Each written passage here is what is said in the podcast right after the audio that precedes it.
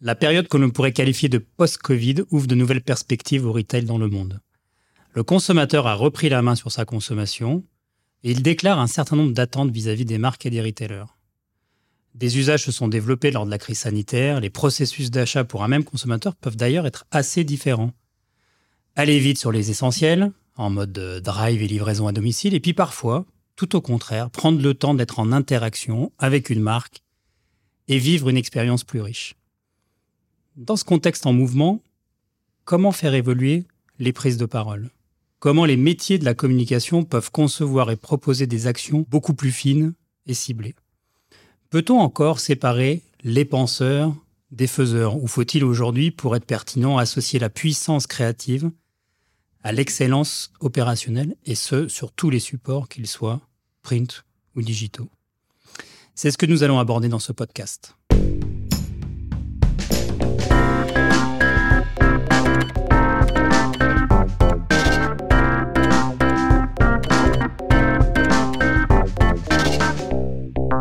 Vous écoutez la session retail du podcast Altavia Aura. Je suis Ludovic Noël, directeur général de l'agence, et aujourd'hui j'ai le plaisir d'accueillir Eric Borel. Tu es le directeur de l'Europe du Sud pour le groupe Altavia. Eric, bonjour.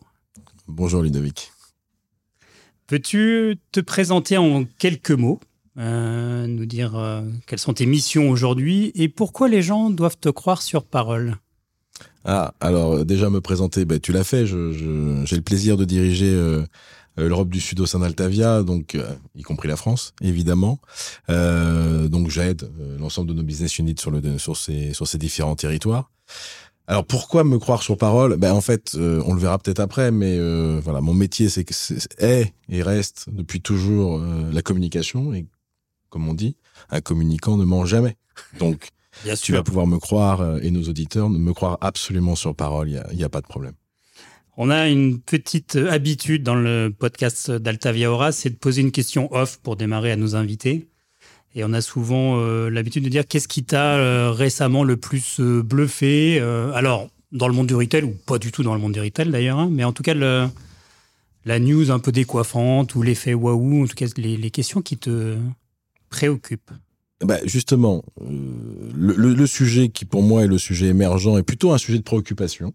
Voilà, c'est pas forcément un, un sujet de retail, de commerce, mais quelque chose qui nous touche tous dans notre dans notre vie personnelle et dans le rapport au travail. En fait, aujourd'hui, alors c'est peut-être de par mon job, assez probablement, mais moi, le sujet aujourd'hui qui me paraît euh, le plus central, le plus important, le plus impactant, euh, celui qui va générer le plus de change dans notre façon de fonctionner euh, à titre personnel ou professionnel, c'est bien évidemment le, le, changement du rapport au travail, toute cette évolution technologique, toute cette évolution des mentalités, bien évidemment les caricatures, euh, bien évidemment les, les, fausses bonnes idées, euh, etc., etc.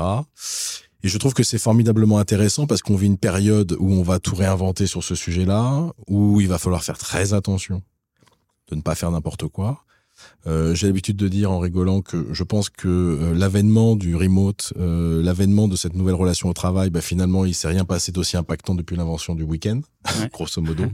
Les 35 heures à côté, euh, c'est, ce n'est qu'une modalité. Et je trouve que là où c'est intéressant, c'est que ça nous réengage et ça nous réinterroge sur le, le rapport à l'entreprise. Ça nous réinterroge sur le rôle euh, social euh, de l'entreprise. Et ça nous réinterroge sur finalement comment nous, euh, toi, moi, euh, on, se, on se remet en question sur la construction d'un sens collectif, le sens de l'entreprise, le sens de ce corps social et que l'on redéfinisse bien quels sont les attendus, quels sont les, fondamentaux de, de ces entreprises pour construire effectivement le, monde de demain et la, relation de demain. Mais je trouve que c'est euh, c'est quelque chose d'assez passionnant et qui va toucher euh, bah, tous les corps de métier. Donc le retail n'y échappera pas. Mais je trouve que c'est ça qui est très intéressant aujourd'hui. Et comme on va peut-être en parler, euh, tout ce qui est du domaine du commerce, c'est d'abord euh, un sujet qui tourne autour du client, le client individu, le client citoyen. Et je pense qu'aujourd'hui, ces, ces, évolutions sociétales euh, sont finalement au cœur des, des, préoccupations et des problématiques du commerce. Et donc voilà, si je fais un point assez rapide, je pense que c'est cette évolution-là qui est la chose la plus, la plus intéressante et la plus passionnante euh, en ce moment.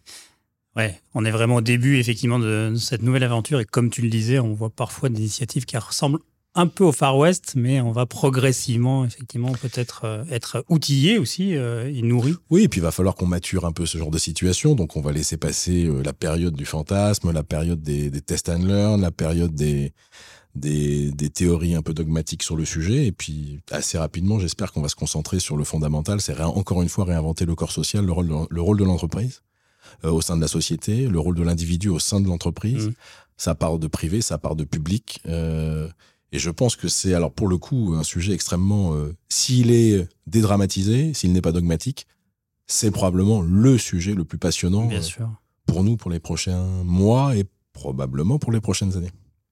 Ben écoute, merci à toi pour ce sujet que tu nous apportes qui est assez proche et qui pourrait être traité par nos confrères de podcast Tous Transforme, que je vous invite à, suivre notre ami euh, JS parce que pour le coup, effectivement, on est face à un besoin, je pense, de tout, euh, tout manager d'être en capacité d'aborder euh, ce, sujet-là à partir d'aujourd'hui, y compris même si on ne va pas trouver directement les bonnes solutions.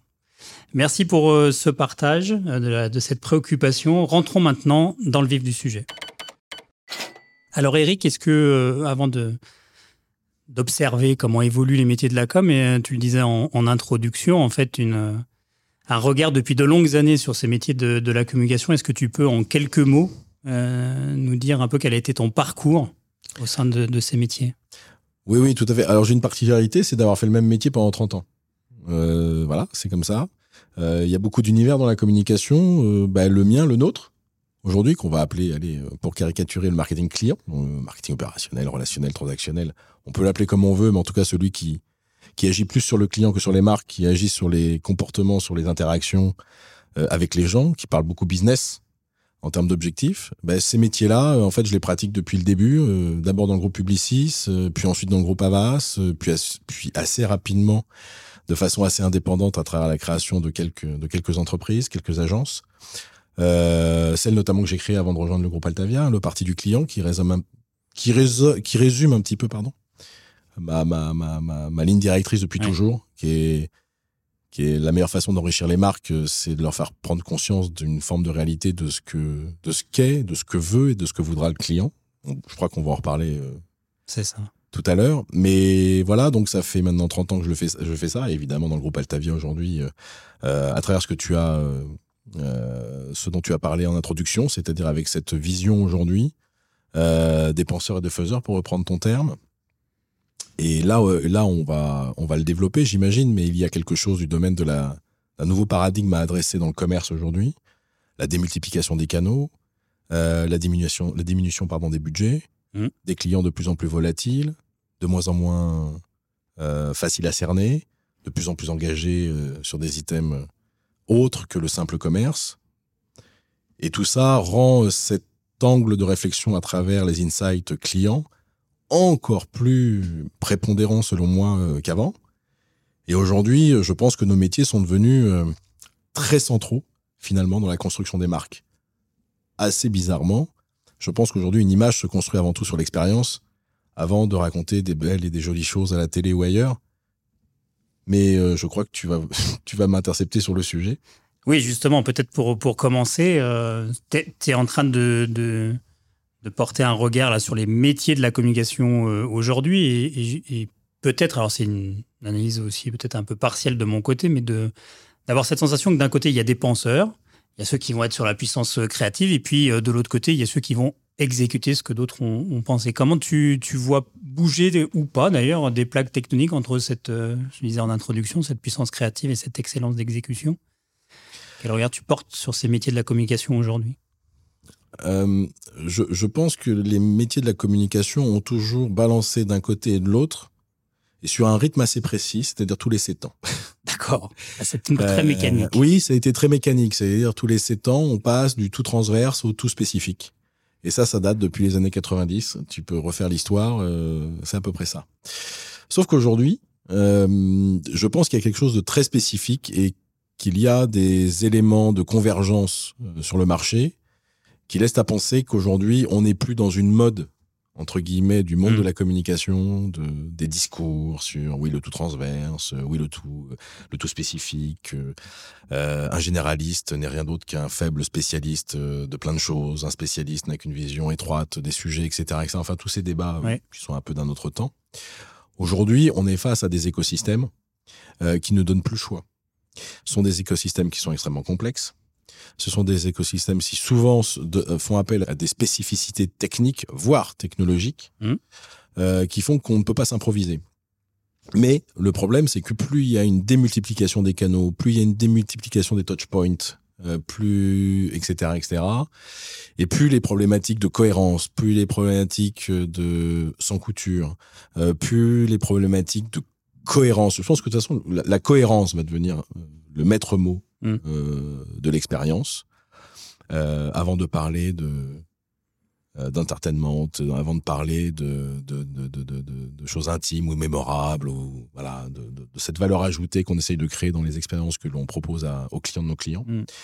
Moi, je suis plus fondamentalement obsédé par la cohérence.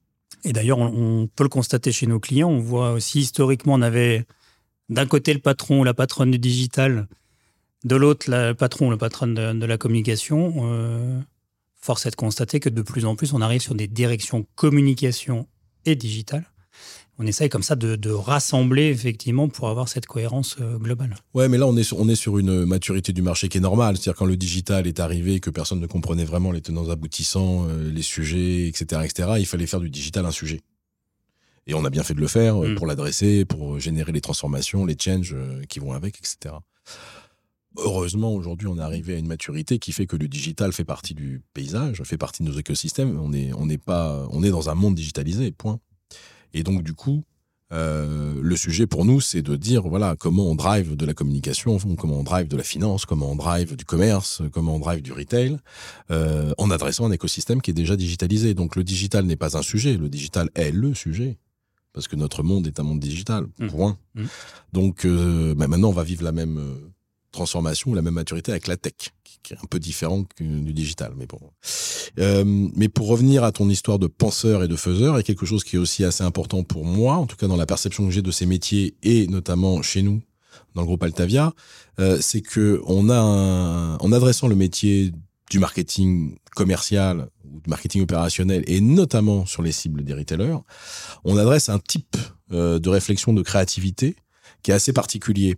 Est-ce Et- que tu peux justement présenter euh, la manière dont le groupe a choisi en fait de distinguer de Oui, alors chez nous, voilà, euh, chez nous, les, les penseurs et les faiseurs, pour reprendre Oui. ton terme, chez nous, on appelle ça le creative commerce d'un côté et les marketing exécution de l'autre. En fait, notre croyance la profonde, c'est qu'il y a deux façons aujourd'hui euh, d'activer le commerce, euh, de le rendre vertueux, de le rendre attractif, de le rendre efficient.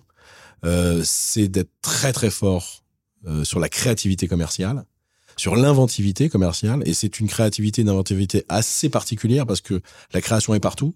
Elle est autant dans une très belle création très traditionnelle du monde des agences, Ouais. mais elle est aussi sur une idée de commerce. Elle est aussi sur une idée d'exécution. Elle est aussi sur une différence d'expérience vécue. La créativité, l'inventivité est partout. Euh, et donc c'est pour ça que nous on parle plus de créativité commerciale que de créativité de communication pour cette raison-là. Et puis surtout on a la croyance que euh, l'image, en tout cas les, les leviers d'image se sont déplacés. Et en fait, ce que je disais un petit peu tout à l'heure déjà, euh, on peut se demander ce, qui, ce que construit une image aujourd'hui. Est-ce que c'est l'expérience vécue ou est-ce que c'est ce qu'on nous raconte? Et moi, j'ai la conviction depuis 30 ans que, en tout cas, moi, je le ressens comme ça à titre personnel même, c'est que l'image que j'ai des, des marques qui s'adressent à moi, des marques en scène qui s'adressent à moi, des, des réseaux qui me qui s'adressent à moi, l'image que j'en ai, c'est la trace expérientielle que je- que j'en ai. C'est c'est un univers d'images, c'est un univers de, de couleurs, c'est un univers de ressenti, c'est un univers de euh, d'attente ou pas. Euh, c'est un univers de plaisir. Donc c'est une c'est un ressenti assez euh, charnel Mm. euh, et qui fonde pour moi euh, ce qui est le véritable lien client, qui est un lien durable, qui est un lien inscrit dans quelque chose qui, qui nourrit quasiment de façon interpersonnelle la relation avec une marque. Et du coup, on est, euh, on est dans une, il n'y a pas de dogmatisme dans ce que je dis, c'est-à-dire que tout Oui, construit l'image. Mais je pense que que l'acte, le factuel aujourd'hui, l'engagement. Alors je sais pas si on parlera de ça un peu plus tout à l'heure, mais mais effectivement tout ce qui construit, euh, tout ce qui nourrit euh, l'engagement de marque et, et l'expérience vécue est contributif de l'image de façon extrêmement importante aujourd'hui. Et du coup, l'exécution marketing, qui est la faculté d'exécuter exactement euh, les promesses d'une marque dans le bon timing, euh, dans la bonne cohérence, dans la bonne tonalité, euh, dans la bonne distance ou proximité avec le client. Tous ces éléments de cohérence euh, et, de, mm. et de pertinence dans l'action sont constitutifs de l'image et de la perception et du vécu de l'expérience. Et, les deux, donc les, deux grands schémas qui sont les nôtres, c'est-à-dire euh, la créativité au service du commerce et l'exécution au service de l'expérience, euh, sont pour moi les deux fondamentaux qui font que euh, on peut transformer l'expérience client, on peut transformer l'image, on peut transformer le business avec nos clients et avec les clients de nos clients. Ce qu'on peut aussi euh, ajouter dans, cette vision que tu proposes là, c'est de se dire que euh, l'exposition effectivement des marques ou des retailers est bien plus importante qu'avant parce que les canaux euh, digitaux notamment ont per permis aux, marques de prendre la parole tous les jours et plus non plus historiquement quelques touchpoints, affichage, boîte aux lettres, etc. Donc ça veut dire toutes les minutes, on est en capacité de, de euh, transmettre un message, des valeurs, peu importe comment on appelle ça. Et au fond, euh, l'intérêt de la partie marketing exécution, c'est de s'assurer que quand on est vraiment en contact avec la marque, on retrouve ce qu'on nous a promis en fait tout au long de la journée. Exactement. Euh, c'est ce que j'appelle la cohérence. On est, on est dans un monde, la communication, le commerce, enfin toutes ces choses-là, le marketing en général, on n'est pas dans des sciences exactes. On a le droit même de se tromper assez souvent. Par contre, il y a un truc sur lequel il faut faire un tout petit peu attention, c'est que quelle que soit la position qu'on a envie de prendre, le message qu'on a envie de faire passer, euh, l'image qu'on a envie de produire, l'expérience qu'on a envie de, de, de, proposer, il y a un truc qui est sanctionné, c'est l'incohérence. C'est ça. C'est comme une personne. Une personne incohérente, elle est, elle est difficilement cernable, elle est difficilement appréciable parce que elle est lunatique. Une marque peut pas se permettre d'être lunatique. Il faut qu'elle soit cohérente, il faut qu'elle soit euh, logique, j'ai envie de dire quasiment. Mm. Et, et, quelque part, euh, ça permet aux clients de se, de se, positionner par rapport à ça. Et, et moi, je trouve que, euh, que plus on mettra en lien euh, les éléments de, de, créativité commerciale et les éléments d'exécution, et plus on, on, on, générera cette cohérence qui forge des personnalités de marque et qui forge des expériences reconnaissables et, et mémorisables. Mmh. Et, et, à partir de là, on va pouvoir construire des liens durables. Parce qu'on parle beaucoup de liens clients, mais en fait, ce qui est le plus intéressant, c'est la durabilité du lien, c'est l'attachement, c'est l'engagement. Et, la cohérence permet, ces choses-là. Et puis, je rajouterais juste un petit sujet, mais qui, est moins, destiné au client final, mais qui finalement est plus pour nos clients à nous. C'est que quand on voit cette démultiplication des canaux, quand on voit cette problématique euh, euh, de la démultiplication du brand content, de la démultiplication des datas euh, à, à, véhiculer, etc., etc., et qu'on voit quand même qu'on est dans un monde où les éléments de, de, de financement de ces projets euh, se, ben, ne sont pas forcément exponentiels, sont même peut-être des fois en, en probablement baisse. en baisse ou mmh. en stagnation. Ça veut dire qu'il faut faire euh, peut-être 2, 3, 4, 10 fois plus d'actions sur des périmètres euh, de, de, de capacité financière euh, relativement stables. Donc le marketing exécution est aussi l'art et la manière de processer ces exécutions pour cher qualitativement y chercher de la cohérence, mais de façon un peu plus quantitative euh, pour y chercher du time to market, pour y chercher de la productivité et pour y chercher de, de, de l'efficience. Et je crois qu'aujourd'hui, si on veut faire vivre aux clients de nos clients des expériences cohérentes et abouties, euh, il faut aussi savoir mettre des process qui contribuent à l'exécution de ces stratégies, euh, d'où la montée en puissance de la technologie dans nos métiers pour nous, pour nous faciliter la tâche, évidemment. Et oui, cette notion euh, d'engagement, euh, peut-être pour, lan pour, lancer aussi un peu la discussion, euh, ce qui est intéressant aussi, c'est de voir que des, marques pure player, par exemple, bah, à un moment donné, alors soit par des, formes un peu événementielles, hein, qui peuvent être des rencontres, qui peuvent être des pop-up stores et pas forcément, mais un certain nombre de ce qu'on appelle les DNVB, Digital Native Vertical Brand, qui commencent maintenant effectivement à développer leur propre réseau de magasins et d'ailleurs à constater que ces magasins sont pas nécessairement là pour faire de la vente, mais sont le lieu dans lequel j'ai en capacité effectivement de parler. Euh, et donc la question de l'humain, un Walmart qui dit que maintenant, euh, effectivement, ce qui, euh, il a passé cinq ans à investir dans la technologie, qu'à partir de maintenant, il va passer cinq ans à investir dans son capital humain pour en faire des associates, des, véritables associés en fait au sein de et que la clé euh, pour Walmart elle est, elle est là. Est-ce que tu, quand tu, tu parles d'engagement, est-ce que c'est aussi la question de remettre de l'humain? Parce que je t'entends parler de data, je t'entends parler de technologie et de digital, mais au fond. C'est ma deuxième nature. au fond, est-ce qu'il n'y a pas aussi un sujet du, du lien humain? Oui, oui. Non, je plaisantais hein, sur la seconde nature. Euh, non, mais, oui, tu prêches un convaincu et tu le sais. Euh, je parlais du parti du client tout à l'heure. Voilà, c'est assez représentatif de, de, de, de d'abord du, du mode de pensée du, du, groupe Altavia, hein, qui, est, qui, est, fondamentalement euh, sur ce parti pris euh, client-centrique, et puis plus personnellement, euh, c'est évidemment le mien euh, depuis, depuis beaucoup, beaucoup d'années. Euh, et, et, et, effectivement, l'humain, l'humain est au centre, l'humain est partout, dans les réseaux, dans les retail. Il faut réhumaniser la relation, il faut réhumaniser l'expérience. Ça ne veut pas dire qu'il faut détechnoiser Mmh. Pas du tout. Ça veut dire qu'il faut travailler sur l'hybridation des moyens, l'hybridation des contacts, l'enrichissement. Parce que l'hybridation, c'est la, c'est la diversification, c'est la diversité. Euh, donc une relation. Comment la technologie aussi libère du temps. Bien sûr. Quand on parle des, des entrepôts qui sont gérés de manière intelligente, etc., ça veut dire qu'on libère du temps disponible pour les clients. Oui, ça redéfinit peut-être le rôle de l'homme de l'humain, pardon, euh, au sein des, des retailers, etc., mmh. etc. Donc ça redéfinit un champ des possibles qui, en termes de créativité commerciale ou en termes de réinvention, est assez, est assez forte. Mais moi, j'aurais juste faire un tout petit, un tout petit focus sur euh, qu'est-ce que ça signifie faire du client-centrisme? Euh, et c'est vrai que c'est très à la mode. Donc, euh, du coup, on dit, bon, ok, très bien, ok, on pense au client, c'est super, bah, il manquerait plus qu'on ne pense pas au client. Sauf qu'il y a façon et façon de penser au client. Quand on fait de la communication, on veut s'adresser au client, c'est super, mais bon, on va faire des personnages, on va étudier, etc. Mais moi, je dis aujourd'hui, où je, je, m'inquiète pas, mais je me T'interroges? Je m'interroge parce que c'est notre job, c'est mon job de me dire en fait c'est quoi le, le, coup d'avance ou en tout cas c'est quoi la différence qu'on peut amener sur tout ça? On a commencé peut-être un peu avant tout le monde à dire euh, va falloir s'occuper peut-être un peu plus du client un peu rapidement et, et de s'inquiéter de enfin de s'inquiéter dans le bon sens du terme de sa façon de prendre le pouvoir etc mmh. etc. Alors c'est vrai qu'aujourd'hui les, les outils technologiques lui ont donné toutes les armes nécessaires pour mais je pense qu'aujourd'hui, on est forcément dans tout ce qui devient un peu masse dans la façon d'adresser le sujet, on devient un peu caricatural. Et moi, je pense toujours à, une chose, c'est que en fait, on est dans un monde extrêmement compétitif et dans un monde extrêmement concurrentiel. Donc, si tout le monde prend le parti du client et si tout le monde adresse les attendus du client, on va tous faire la même chose.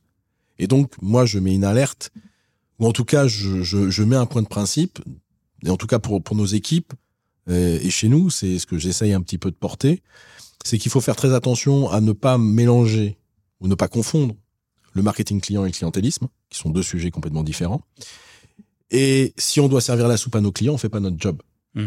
Notre job, c'est d'avoir le tout petit mètre d'avance, ou le petit quart d'heure comme, d'avance, comme on aime le dire chez nous. Et ça veut dire que, en tout cas, euh, moi je pense que euh, avoir une position client-centrique, c'est d'abord prendre en considération le client dans son entièreté d'individu. Mmh. Mmh. D'ailleurs, chez nous, on parle de client citoyen aujourd'hui, bon, de façon un peu, voilà, un peu, comme, un peu comme tout le monde, mais c'est, il faut le prendre dans son entièreté, ça c'est la il première pas chose. Consommateur. Il n'est pas qu'un consommateur. En tout cas, c'est lui qui nous impose le fait qu'il n'est pas qu'un consommateur. Et donc, il faut respecter ça, il faut l'accompagner, il faut accompagner nos marques dans la réponse qu'on peut apporter euh, à cet élément qui est quand même assez, euh, qui est pas nouveau, mais qui, qui est très prégnant aujourd'hui. Mais c'est surtout, c'est qu'il faut l'aider à évoluer. Il faut l'aider. Il faut aussi, j'ai envie de dire, servir l'attendu du client est une chose, lui servir l'inattendu est encore mieux. Et à partir de, mais l'inattendu, l'inattendu, qui lui va bien. Hmm. Et ça, ça s'appelle de la prospective, ça s'appelle de la perspective. Et chez nous, par exemple, on travaille beaucoup euh, avec des d'un point de vue beaucoup plus sociologique. C'est ça. Euh, pour déterminer les tendances. Pour on n'est pas les seuls. Mais ce que je veux dire par là, c'est qu'à un moment donné, euh, le, le, le, pousser le client, la, la, la, le client centrisme dans la réflexion jusqu'au bout, c'est quand même une volonté euh, de dépasser le client lui-même. C'est un peu compliqué, mais, mais vraiment, c'est ce que l'on doit donner à nos clients pour qu'ils aient toujours le, le, petit, la petite avance qui mmh. crée, qui crée la différence et qui reste dans les attendus. Bon voilà, et donc euh, donc c'est un truc passionnant parce que la matière humaine est, est passionnante. Tu m'interrogeais tout à l'heure sur euh, qu'est-ce qui m'a qu'est-ce qui me marque en ce moment. Bon, ma réponse te montre que au-delà du business, euh, on revient assez souvent sur des éléments sociétaux, des éléments de d'attitude, de, de, comportement, de rapport à la société, de la rapport du rapport à la vie, parce qu'il y a un truc qui est, que j'arrive pas à définir, qui je trouve alors peut-être je sais pas, mais tu me diras ce que tu en penses. Mais moi, je trouve qu'aujourd'hui, l'univers de la consommation, je le trouve beaucoup plus prégnant qu'avant. J'ai l'impression qu'il nous définit beaucoup plus fortement qu'avant. Et j'ai l'impression qu'il est plus dans la préoccupation des gens. Je sais pas, j'ai l'impression qu'aujourd'hui, j'allais faire ses courses, c'est devenu un acte militant. Quoi. Il y a quelque chose dans la consommation aujourd'hui qui est plus euh, signifiant de ce que l'on est que ce a cela pouvait être avant. Enfin, c'est une espèce de sentiment, de sensation. Et donc, plus que jamais, l'entièreté de l'individu est importante dans ce cadre et, et, nos jobs, je trouve, euh, prennent de plus en plus d'épaisseur euh, à cause mmh. ou grâce à ça, mmh. je ne sais pas. Enfin voilà. Euh, ce que je trouve assez passionnant, moi je trouve le, rapport qu'on peut avoir avec les marques, c'est que y a une expression dans le groupe où on dit on est en tant que consommateur et, et moi-même tantôt euh, je suis effectivement dans la volonté d'aller hyper vite. Je veux pas passer euh, trois plombes dans un magasin parce que là, je suis dans euh, l'utilitaire. Les Américains appellent ça convenience. Donc, c'est pratique, c'est utile, il faut que ça aille vite. Et tantôt, je peux passer effectivement une heure dans un magasin parce que là, euh, soit parce que ça m'apporte en tant que consommateur un statut, soit parce que ça me fait appartenir à une communauté, soit parce que euh, j'adore la marque et ce qu'elle renvoie. Et, ce que je trouve intéressant, c'est vraiment ça, c'est que dans la même personne, tu peux trouver plusieurs types de consommation aujourd'hui. Là, tu abordes un sujet qui est, qui, est, central pour moi dans, ce que je disais tout à l'heure sur la différence entre le clientélisme et, et, prendre le parti du client au sens, euh, au sens marketing du terme c'est que au-delà de, de, faire des propositions de valeur aux clients, au-delà d'avoir des propositions d'offres, des propositions de rencontres, des propositions d'expérience, il y a la façon dont on s'adresse, dont on s'adresse à lui, pardonne-moi.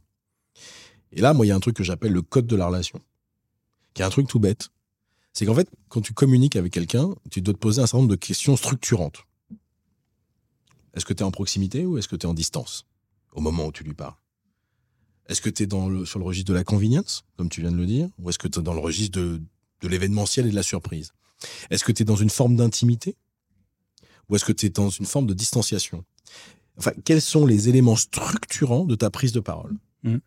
Eh ben, ça, c'est simplement respecter euh, ce qu'est le client au moment où tu t'adresses à lui, dans le cadre de ce que tu as à lui dire, et pour l'objectif que tu, que, tu, que tu poursuis.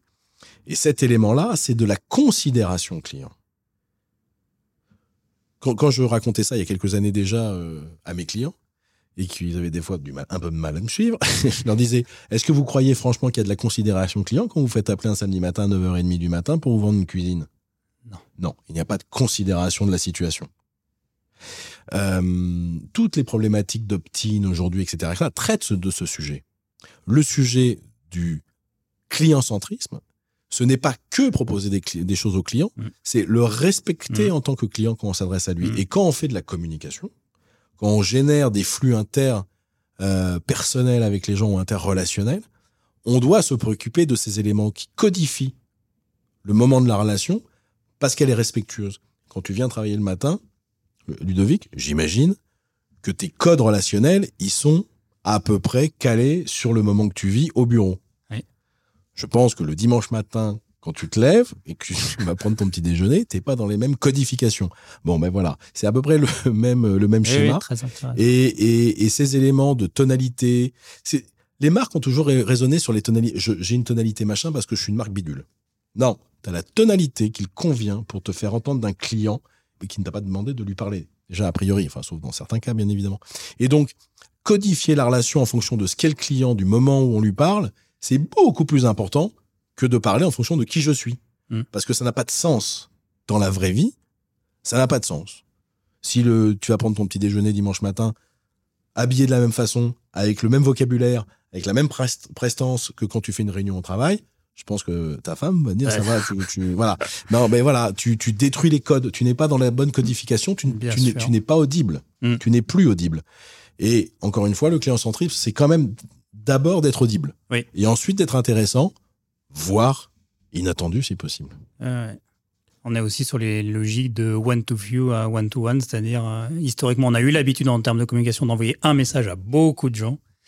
Et on rentre effectivement, alors peut-être un rêve hein, demain du, capacité à envoyer plusieurs messages à plusieurs personnes, comme tu le dis très justement, alors des moments, des périodes, soit euh, par, rapport à ce qu'ils sont euh, dans leur vie, euh, célibataire, en couple, en famille.